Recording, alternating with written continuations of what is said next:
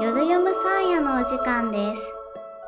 寝る前の5分をサーヤにください。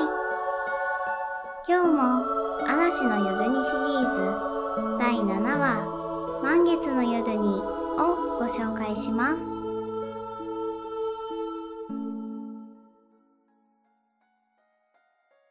気がつくと今まで見えなかったものが目に見えてきた。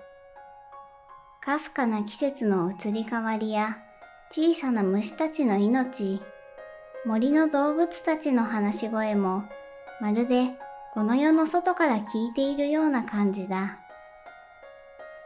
お前、どういうつもりだよ？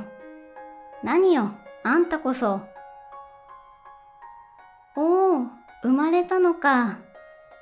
ほらほら、見て、笑ってるよ。お母さん、どこにいるの？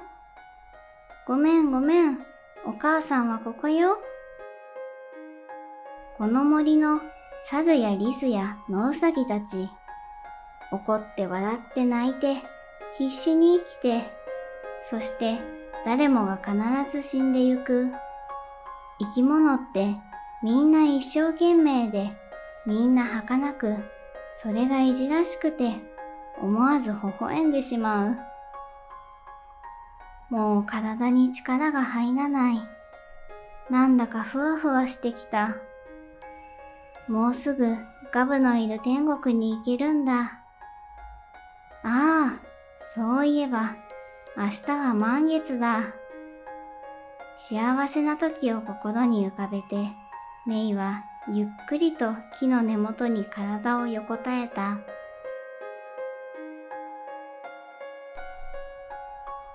メイがそっと目を閉じた時だ。木の上から猿の話し声が聞こえてきた。おい、大変だよ。この森に狼が現れたんだって。お、お、狼？動物の肉を食べるっていう、あの恐ろしいやつか？ああ、黄緑ヶ原で見かけたって、コウモリたちが大騒ぎしてたぜ。メイは自分の耳を疑った。狼？狼だって？まさかガブが、いや、狼だからってガブとは限らない。でも、もしかしたらガブが、あのガブが生きているのかもしれない。メイは起き上がると走り出した。黄緑ヶ原に向かって力を振り絞って走り出した。どこにこんな力が残っていたんだろう。ガブにまた会えるかもしれない。そう思うだけで体中に血が流れ力が湧いてくるもう他のものなんて何も見えない。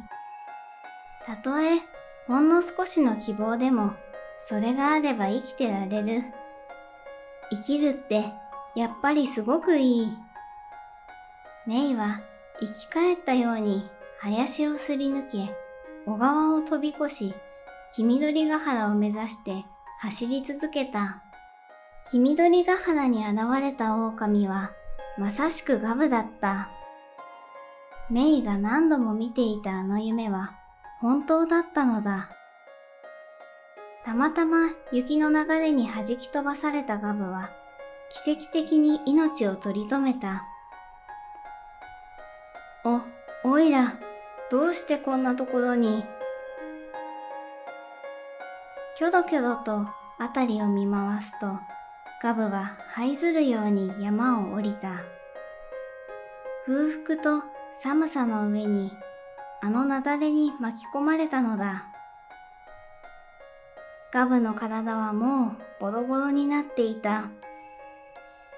やっとの思いで麓にたどり着いたガブに餌を捕まえることなど簡単にはできなかった。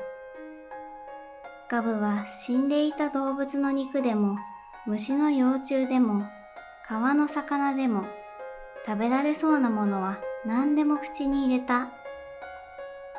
そうやって必死で生きることにしがみついて命をつないだ。どんなことをしてでも生きて果たさなければならない約束があるかのように。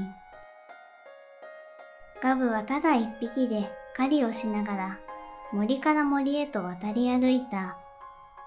いつしかガブの顔は痩せこけて、目は鋭く、体中の毛は逆立っていた。しかし、雪崩がガブに与えた苦しみは、ボロボロの体だけではなかった。あの山を揺るがすほどの大きな雪崩の恐ろしさは、ガブの心からそれまでのことをすべて奪ってしまっていたのだ。自分が誰なのか、誰とどうしてあの山に来たのか、全く覚えていない。ただ、ガブにはたった一つだけ覚えていることがあった。それはヤギのことだ。そういえば、おいら、ヤギの肉が大好物だったっけ？ああ、もう一度あの肉が食いてじゅわーっと油の乗った肉にかぶりつきてそんな思いがガブの心にいっぱいになる。ガブは森から森へとヤギを、いや、生きたヤギの肉を探して歩くようになった。そんなある日のこと、ガブは緑の森に一匹だけヤギが住んでいるという噂を聞いた。もちろんガブは喜び勇んで緑の森に向かった。そういえば明日は満月だ。そんな夜に最高のごちそうが食えるぜ。今日のお話はここまで。続きはまた次回お話ししますね。皆さん、今日も一日お疲れ様でした。おやすみなさい。さあやでした。